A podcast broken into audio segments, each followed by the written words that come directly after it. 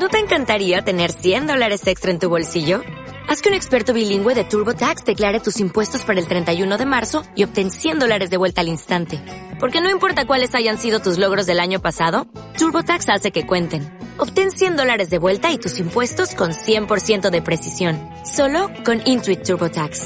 Debes declarar para el 31 de marzo. Crédito solo aplicable al costo de la presentación federal con TurboTax Full Service. Oferta sujeta a cambios o cancelación en cualquier momento. Onda Cero, Puerto Llano, 101.2 FM. En Onda Cero, Puerto Llano. Onda de Misterio.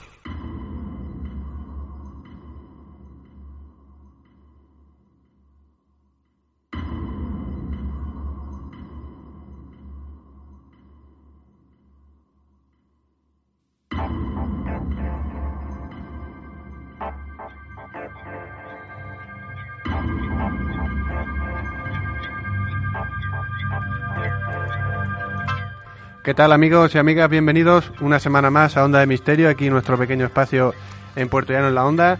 Esta semana, eh, antes de empezar el programa, siempre quiero recordar a todos nuestros oyentes, lo primero agradecerles la descarga y la escucha que tenemos a través de nuestro canal de podcast onda cero Como siempre, recordarles que nos se pueden poner en contacto con nosotros para hacernos sugerencias o proposiciones acerca de temas que quieren que tratemos aquí en Onda de Misterio en arroba Onda Puerto a través de Twitter y Onda Cero Puerto Llano a través de Facebook. Dicho lo cual, esta semana vamos a tocar un tema hasta ahora inédito aquí en nuestro programa, que no es nada más y nada menos que el de los niños índigos, los niños azules y más concretamente el tema, el caso de un niño ruso conocido como Boriska. Eh, mucha gente ahora mismo estará diciendo qué es esto de los niños índigos, qué, son los niños azules. Bueno, pues vamos a intentar explicar y aclarar un poco en qué consiste eh, esta fenomenología y como siempre, pues una semana más aquí alrededor de la mesa, los mejores contertulios que podemos tener en Onda Cero Puerto Llano. Empiezo por mi derecha, como siempre, Emi Mediano. Hola, eh, es un placer como siempre estar con vosotros amigos. El placer es nuestro como siempre, Emi. A mi izquierda tengo a don Paco Mora. Paco, buenos días. Un abrazo, buenos días a todos los oyentes. De frente, don Benjamín, aquí en el eje. Aquí, aquí estoy en el eje, en el eje, central, en el eje, central en, el, eje del bien y del mal. ¿eh? bueno, y hoy tenemos el placer de contar una vez más. Ya tuvimos su compañía en, nuestro programa que hicimos sobre la luna. Lo tuvimos en la luna, es verdad. Que bueno, fue una experiencia, la verdad es que estuvo muy bien y además, precisamente uno de nuestros programas eh, más escuchados y más descargados. Y no es nada más y nada menos que nuestro compañero de la casa, José Antonio Buscón. Un placer, José Antonio. Muy buenas y. no te escucho. ¿Me lo pones? ¿Se escucha? Hola, hola. Ahora. escucha? Ahora. Busco, eh, muy buenas. Es la, novatada. A ver. la segunda. Me ha tocado. Y que enhorabuena por el éxito del programa, que estáis reventando las ondas. bueno, aquí hacemos lo que podemos, y tú sabes que siempre tienes las puertas abiertas para colaborar con nosotros. Sin andarnos ya con más rodeos, que luego siempre nos quedamos cortos de tiempo, eh, vamos a viajar hasta Rusia para conocer a, a este niño prodigio, a este niño que se conoce como Boriska. Song.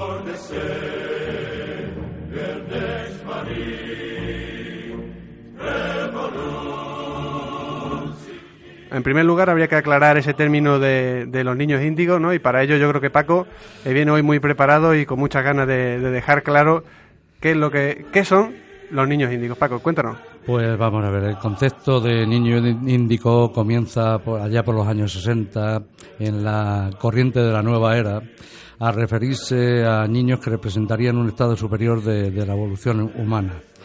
Quienes defienden esta hipótesis señalan dicha evolución como un avance espiritual, ético y, mental, sin entender la definición que, diera el científico Charles Darwin.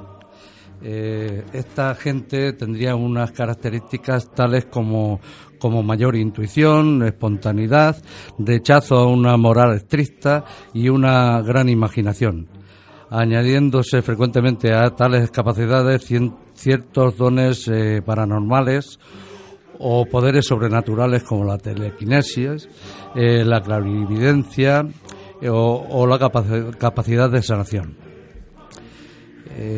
estos chicos pues suelen ser bastante reverdes, eh, eh, se fueron entendidos más tarde como, como genios por, por las capacidades tan, tan extraordinarias que tienen y parece ser que, que avanzando los años pues eh, se van se van eh, como eh, siendo mayor la cantidad de, gente que de niños índigos que se van creando en el, en el mundo se van presentando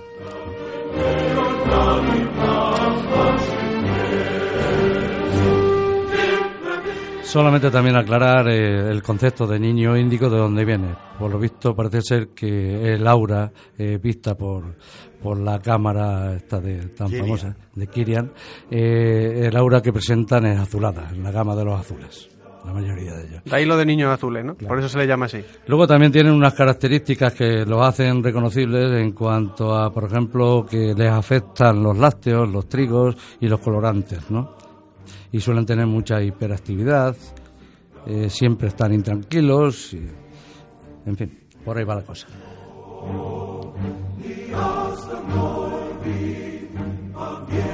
Benjamín. Pues yo quería decir eso, que precisamente porque los, eh, los comportamientos, la forma de ser de, una... Hemos generalizado un poco, ¿no?, para tratar el tema de los niños índigos, los niños azules, eh, también da pábulo a pensar que puedan ser también eh, malas interpretaciones de la sintomatología de una hiperoactividad y síndrome de deficiencia en la atención, ¿no? Entonces que, que también es cierto que hay que diferenciar porque hay niños que son igual de hiperactivos y uno está siendo un Mozart y el otro es un adoquín totalmente, ¿no? O sea, solamente te puede estar maltratando y martirizando psicológicamente. Amy. Sí, bueno, yo quería hacer un par de, pequeñas eh, puntualizaciones sobre esta gran presentación que ha hecho nuestro amigo Paco eh, en, los, el término este de niños índigo eh, se, refiere en un principio, si miramos la historia donde comienza aproximadamente, buceando por, por la red, se comenta que el término aparece en el año 1982 en un libro que una psíquica eh, que ve el aura, que se llama Nancy Ann Tappe, pues empieza a ver que muchos de, los niños que atiende, pues supuestamente tienen ese color, ¿no?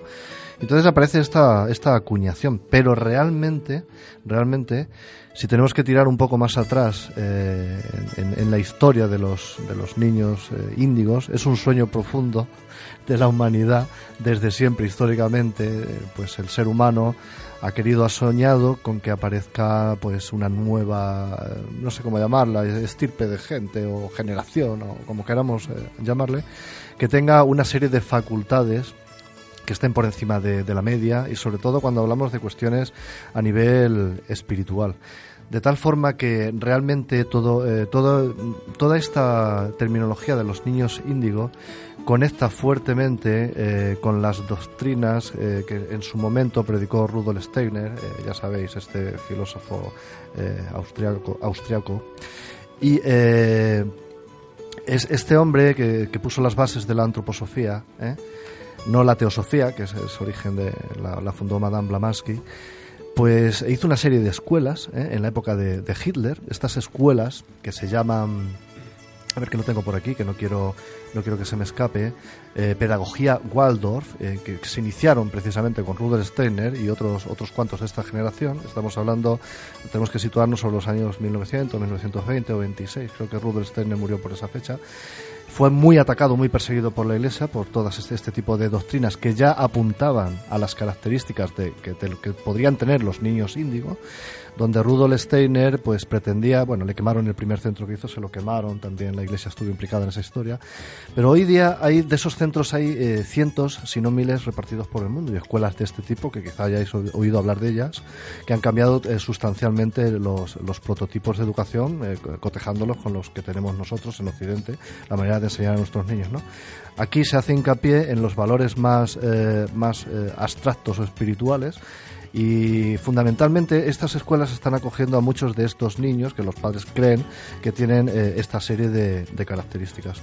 Entonces tenemos que, creo yo, que no nos vendría mal eh, tener ese eslabón de la cadena antes de la aparición del término de niño índigo tener presente que realmente tenemos que echarnos un poquito más atrás en el tiempo y eh, contemplarlo desde una perspectiva que es mucho más antigua, ¿no? Un sueño, un sueño, profundo del ser humano. Antes de Rudolf Steiner hay otras escuelas, etcétera, etcétera. Todo se va, se va uniendo. Esperando a los niños elegidos, por así decirlo. Exactamente, ¿no? Es algo que digamos que en las escuelas de estas de tipo metafísico, esotéricas, se ha esperado desde siempre. Otra cosa, eh, antes de daros la palabra, otra cosa es que eh, realmente esto sea así y no estemos simplemente frente a un fenómeno del que nosotros mismos nos hemos eh, sugestionado y como muy bien ha dicho Benjamín, que lo ha, lo ha puntualizado con esa actitud, cuidadito, no confundir, porque, bueno, si hablamos del aspecto científico, los científicos no avalan la teoría de, de los, de, los niños, índigos, ¿no? Aunque, bueno, esto está rulando ya, eh, el, término se ha acuñado y, va a a funcionar así. Otra cosa es que luego se investigue y se diga sí, es verdad o no. Es importante lo que tú has dicho, Emi, de señalar que mucha gente no conoce que alrededor de todo el mundo existen cientos de escuelas que con su objetivo es potenciar nuestras capacidades extrasensoriales. Exacto, telepatía, espiritualidad, eh, contemplación. En la, en, las en la escuela antro, eh, esta que comentaba de Rudolf Steiner, eh, antroposófica. Antroposóficas, gracias Benjamín. Eh, ya todos estos valores se potenciaban. Es decir, no se entraba a estudiar eh, cómo se hace o cómo lo hacemos o todos conocemos o hemos conocido durante el tiempo que hemos tenido que estudiar en nuestras escuelas. Aquí en estas escuelas se enseñaba a los niños la cuestión del aura desde el primer, desde el principio, la cuestión de la reencarnación. Son escuelas cristianas, ¿eh? ojo, ¿eh? esto es muy importante. es por ello que yo encuentro la causa de, la persecución por la Iglesia por esta causa, pero son escuelas cristianas y eh, algunas personas por ahí por la red pues eh, dicen que es una secta, bla bla bla bla bla, ¿no? Yo, yo esto no lo comparto, ¿no? Es probable, no digo que no pueda. que es que hay, varios tipos. Yo hablaré ahora después de, eso. ya, y ya finalizando. Estos, estos niños que supuestamente bueno, pues, eh, aparecen desde los años 80 aproximadamente, se considera que estos niños tienen se les llama con, esta, con este calificativo, desde los años 80, los nacidos desde esa época, ¿no?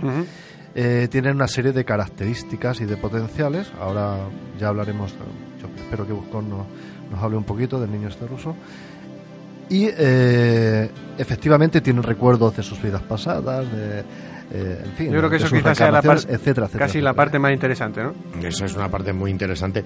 Y ahí está la diferencia entre unas y otras cosas. Yo antes de dejar a, Bujón que nos ilustre, además, porque él ha seguido con mucho interés lo del niño índigo ruso, y es además el instigador de que hoy estemos hablando. Exacto, eso este iba a decir, digo, el culpable. De aquí, José el responsable de que hoy se hable de esto en Onda de Misterio es José Antonio Bujón. Afortunado responsable, porque nos está permitiendo hablar de un tema bien interesante. Eh, pero es cierto que ha habido escuelas y hay escuelas que también se hacen pasar por índico, como en todo, como en todo siempre hay garbanzos no ya negros, sino mm, peligrosos. Eh, la Iglesia también, recordemos que condenó las primeras escuelas eh, de la, antroposofía porque fueron un caldo de cultivo para el nazismo impresionante. Vamos a buscar los niños de la raza superior, de la raza de la es cierto, es cierto, pero pero puntualicemos, puntualicemos que Hitler eh, cerró eh, todas las escuelas que había de ese tipo y persiguió profundamente a, ah, claro, claro, estas personas. Porque luego ellos eh, se apartaron afortunadamente de cuando murió el creador. El creador era un poquito pro-hitleriano, vamos a decirlo así claramente. Cuando se murió el creador, eh, lo que hizo fue arrepentirse en sus últimos momentos ¿no? y decir, no, no, me estoy equivocando del enfoque que le estoy dando a esto. Entonces, a partir de ahí, se acerca a la iglesia, la iglesia deja de perseguirle y los que le persiguen siguen son los nazis, ¿no? Claro que... Sí, un follón de interés. Aquí o estabas con unos o estabas en contra de unos, estaba clarísimo.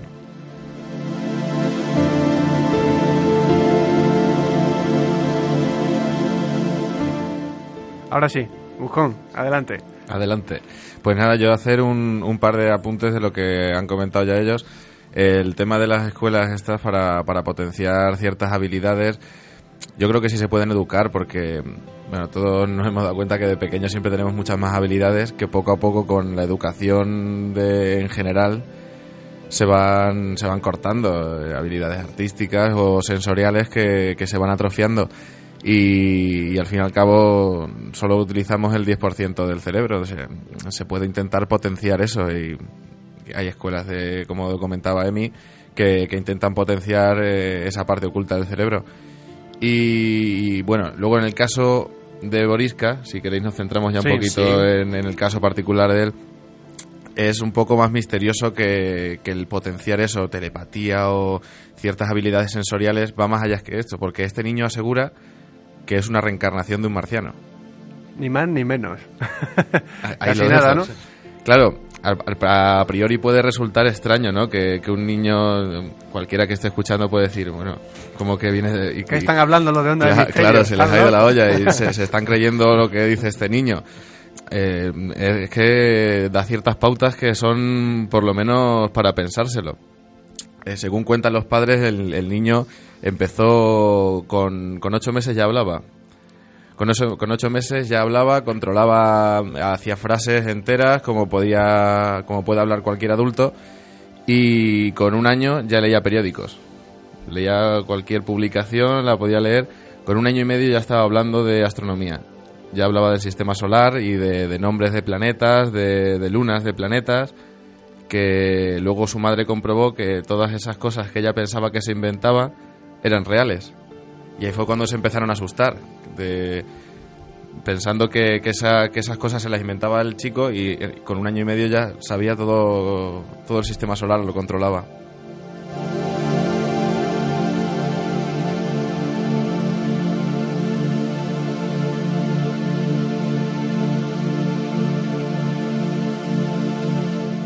En este caso ya no hablamos de niños con poderes un poco, digamos, extrasensoriales de telequinesis, ¿no? O de, o de tener una capacidad de algo especiales, sino de, de un niño que él mismo dice ser la reencarnación, podríamos llamarlo así, ¿no? La, eh, Sí, se podría ser la en él. reencarnación de un, de un marciano. De ahí, de ahí el caso particular de este chico. Sí, de un ser. ¿Qué edad tiene ahora mismo Boriska? Ahora tiene, creo, bueno, lo, lo último que he grabado de él eh, por las redes que yo haya descubierto son 14 años.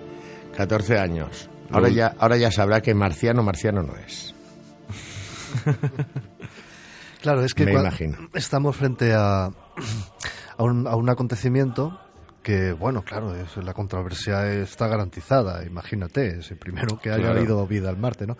Yo, yo he estado viendo los vídeos de, de este chico, conocí su historia ya hace un, un año o dos, por los vídeos estos que se publicaban por la red, era más pequeñito. Sí, y él entrevistas que le han hecho por ahí. Sí. y demás, sí. de hecho, bueno, eh, vengo a ver, vengo de ver uno documental también que han publicado estos del proyecto Cámedo, que si queréis algún día podemos hablar de, de estos individuos, ¿no? Que están siempre detrás bus- a la búsqueda Hablaremos, hablaremos. a la búsqueda de niños índigos por todo el mundo.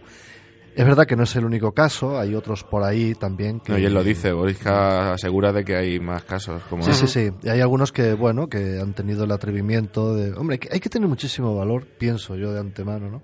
Para llegar y decir públicamente a nivel planetario, Vengo de Marte. oye, tíos, y que tus padres, ¿no? Que tú lo oigas a un niño que te está contando todo eso y que el padre diga, oye, mira, vamos a publicar esto, que se entere todo el planeta. Hombre, el riesgo que se asume es, es, es enorme. Es, Claro, es, enorme, pero a, la, a la vez da ciertas pautas que, que llevan a, a quedarte, por lo menos, a, a reflexionar sobre el tema. Que también comentábamos antes que, que él habla de que vivía en Marte hace muchísimo tiempo. Eh, de hecho, llega a contar que él salió de Marte porque hubo una guerra. Eh, todos los marcianos describe cómo, cómo es la nave con la que escaparon de Marte. Dice que sigue habiendo marcianos dentro de Marte. Y, y bueno, él dice que cuando llegó aquí lo que, lo que había era Lemuria, el continente... Hablamos de ella, el- ¿te acuerdas? En el programa de, de la Atlántida. También tocamos un poco el tema Claro. de Lemuria. Pues e- este chico asegura de, de que conoció Lemuria, que conoció aquellos seres de más de tres metros que poblaban la Tierra con aspecto humano y, y hace una descripción y una historia de, de lo que fue Lemuria que, que bueno, que ni el mejor historiador de, de- del, del planeta y de todos esos continentes te podría dar esa descripción como la da él. Impresionante.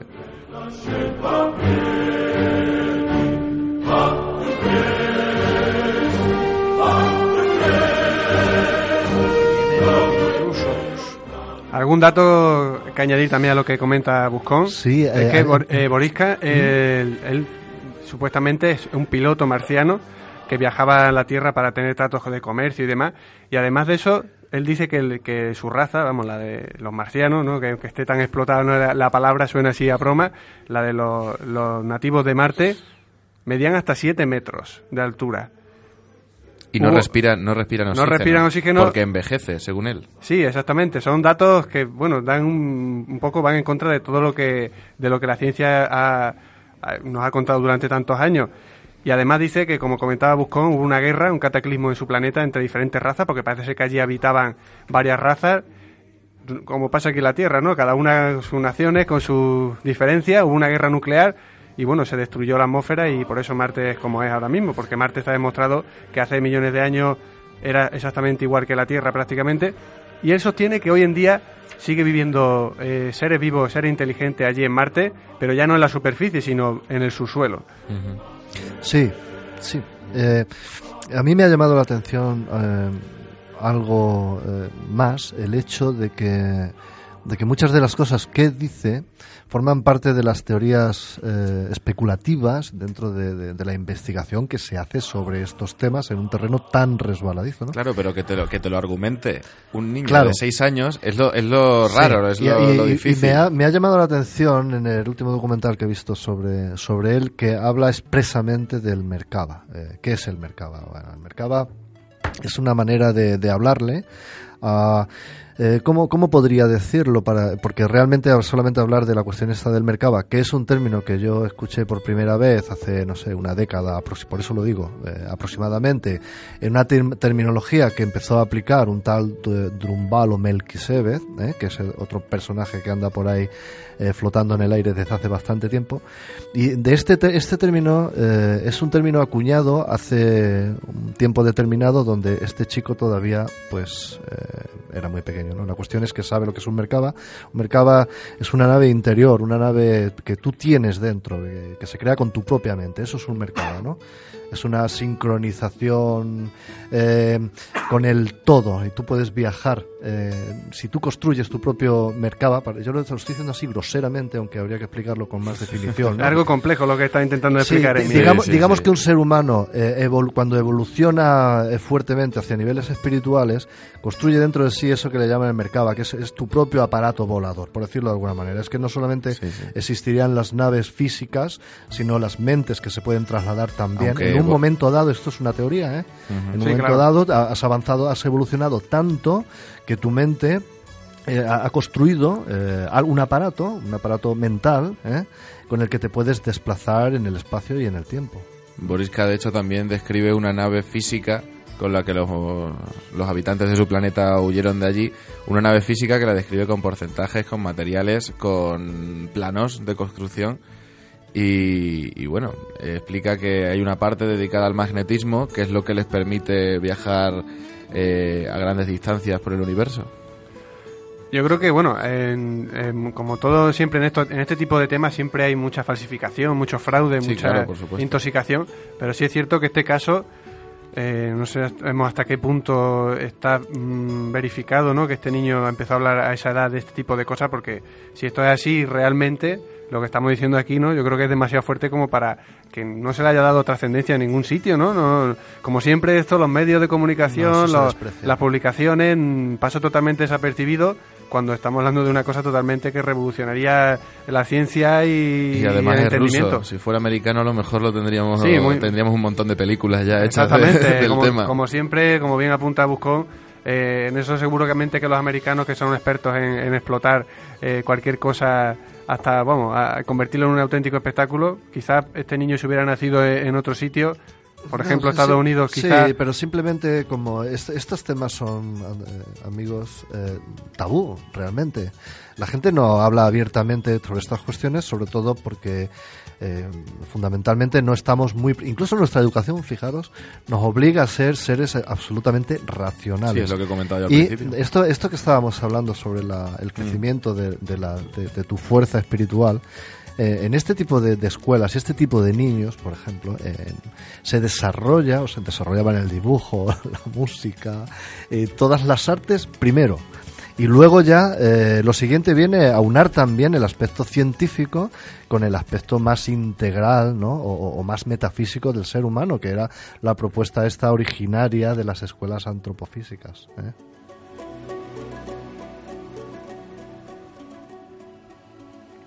Paco. Bueno, yo lo único que voy a, voy a hacer es estropear un poquillo esta maravillosa tesis para dar la, que los científicos proponen sobre los, niños índicos, que es, parece ser que es que debido al, a la pater- paternal de- del miedo que provoca el tener un, un hijo con problemas, ¿no? Pues eh, eh, y, en- y tener que enfrentarse a, la psiquiatría, sobre todo medicada, pues eh, recurren a, esta pseudociencia, ¿no? según ellos. Y también el, detonante podría derivar- derivarse de los rechazos diagnósticos eh, de, de- de enfermedades pues como son la hiperactividad, el autismo y, y síndromes de déficit de atención. Bueno, la parte de la explicación científica, ¿no? Que siempre también, por supuesto, que hay que contrastar con toda la información que nos llega. Y lo bueno, que pues claro, yo claro. perdóname que, in- que interrumpa aquí porque son cosas que en cierto sentido duelen mucho y lo que yo habría dado y algunas personas habrían dado por tener pseudociencia al lado en vez de psiquiatría pura y dura y Sí, medicada sí, iba, a iba a comentar sobre eso, que se trata directamente como un problema. O sea, que un niño tenga más capacidades sensoriales o que, que esté en otro plano mental, o sea, Sí. directamente. Sí, ya que se está- trata como un problema y hay que corregirlo, hay que claro. medicarlo, hay que la por razón aquí. está en el medio, ¿no? Claro. Es lo que hablábamos antes, igual que la educación, es como que, que todos tenemos que ir por aquí. Exacto. Y si tú te sales, te tenemos que medicar, te tenemos que volver otra vez a la linde porque no te puedes salir de ahí.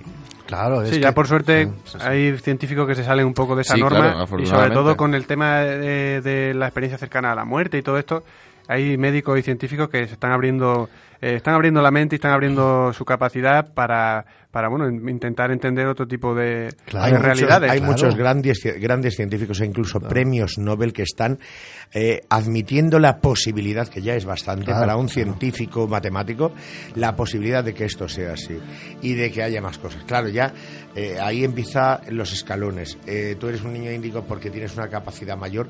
¿Cuál es tu camino? Yo estoy seguro de que muchas personas índico que han vivido en la humanidad hasta ahora, pues han venido para hacer el bien y para hacer el mal.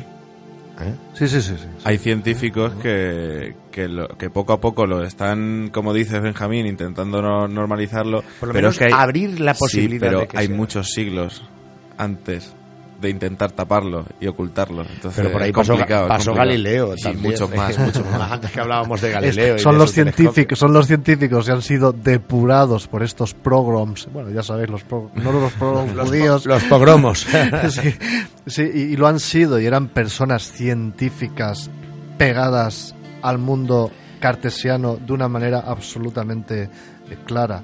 Mirar, las escuelas Descartes, sin eso, embargo, muchos- hablaba de espiritualidad Claro, también. pero fíjate, y somos fijaros- y Pero son muchos siglos intentando tapar Claro, eso y eso no ahora se puede, eso no se puede. Pero, fi- fijaros en un dato.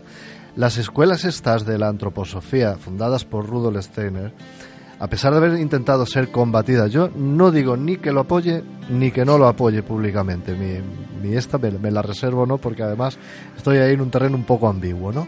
Pero sí tenemos que subrayar que si hablamos de, de todas las propuestas que hizo este señor, este tal Steiner, hay algunas cuestiones que han triunfado rotundamente a día de hoy. Como son estas escuelas, aunque a muchos no les haga ninguna gracia, pero ahí están. Como es, por ejemplo, la agricultura biodinámica que se ha extendido por todo el planeta con unos resultados espectaculares, que consiste en introducir a la ciencia el aspecto esotérico, metafísico, incluso de rituales con la tierra. Y se ha comprobado científicamente que todo esto que están haciendo esto, esta gente en la agricultura biodinámica funciona a la- al 100%, muchísimo mejor que las, que las granjas convencionales. Y esto es un asunto que además cualquiera puede mirarlo por ahí en la red y se enterará de todos los estudios que hay de científicos sobre la cuestión que están todos alucinados. Y no solamente la, la agricultura biodinámica, sino también la medicina antroposófica, que es una, una medicina basada en todos los aspectos integrales y naturistas del ser humano. Cosa que choca en profundidad con la, con la medicina alópata que tenemos, pero que tenemos que recordar que tiene 200 años, no más, que el ser humano no conoce, eh, no ha conocido nunca la medicina tal y como la conocemos hoy día, solo llevamos 200 años, Pues nada es que, más. Es que hay que llegar a, a hacer compatible todo aquello que es bueno y positivo. Claro, es que, es que esta gente hablaba de aunar, hablaban de aunar la ciencia Claro. con lo esotérico, que a tanta gente le da repelú y no pasa nada, porque si se, si se obtiene una ventaja, Pueden ¿Por convivir qué? perfectamente. claro, pero ya tocamos, al, pero tocamos al poder. Es complicado. Ojito. ¿Tú te, tú Es te- muy tú te complicado. acuerdas una señora que se llamaba Dolores y, o, o Lola y otra que se llamaba Francisca Opaca, que le hacían tres cruces y tres redondeles antes de plantar una rama de lo que sea y eso agarraba sin necesidad de hormonas de crecimiento? ¿Eh? Por ejemplo, el hombre. Luego cuando tuvieron hormonas de crecimiento también se las echaban, pero seguían haciendo las cruces. claro, Lo que, lo que tantas veces decimos hay que ser abiertos de mente y, y- y procurar no, no ser negativos y, y estudiar, estudiar y proponer.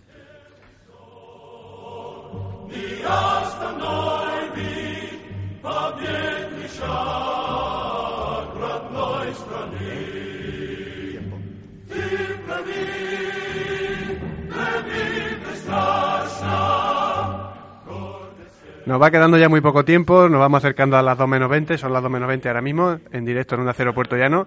Y como siempre, eh, una última reflexión sobre el tema, sobre los niños índigos y más concretamente también sobre Borisca. ¿Qué pensáis vosotros? ¿Creéis en lo que cuenta Borisca? ¿No creéis? Muy rápido, Emi. Mm, Yo lo que le he escuchado coincide en gran parte con muchas de las teorías. Yo siempre lo voy a decir en todo, entre comillas. To- Todo, lo que digo en este programa entre comillas. Incluso aunque, Emi, se aunque- abre comillas. Claro, aunque, aunque afirme que para mi gusto es real, ¿no? Eh, Yo no quiero que nadie piense lo que yo pienso. eh, Cada cual que piense lo que Aquí sí estamos cree para expresar pensar. nuestras opiniones, Emi, sin miedo y sin Pero tengo un ninguno. chuletón aquí que me ha pasado un amigo que tengo a mi derecha que dice, es cierto, pero completa cosas con la imaginación. Yo eso también lo, lo añado a la saca, ¿no? Veo, proba, veo muy probable la existencia de este tipo de niños. El Han existido 80% lo siempre, dice, el han 80% existido de lo que dice es cierto. Claro, pero han existido siempre. ¿eh? Benjamín. No es de ahora, los niños índigo han venido a la Tierra siempre. Por desgracia, muchos de ellos tuvieron que ser torturados con por la, la incompetencia y el deseo de sus padres de, de, procurarles, evidentemente, una mejoría. Fueron tratados por la psiquiatría.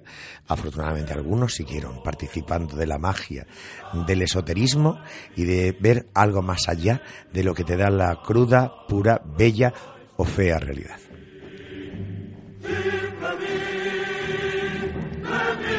Paco.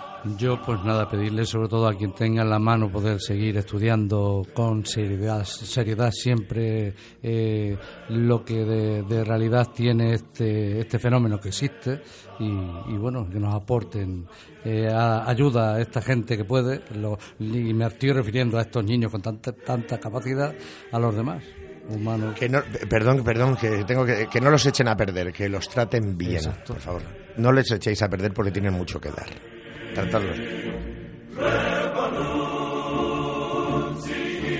Bujón. Bueno, pues yo ni, ni me lo creo ni me lo dejo de creer. Es, es algo extraño. O sea, el, el chico da, como decíais, 80% de verdad. eh, Muchos datos que son, son muy difíciles de que conozca con tanta exactitud ciertos datos y ciertas ciencias con tan pocos años como ya las contaba Boriska.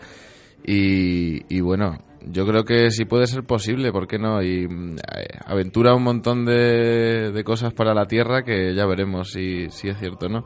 Un apunte de lo que decía de Laura Paco, que según los científicos Boriska tiene el aura anaranjada y no azul. Muy curioso, ¿no?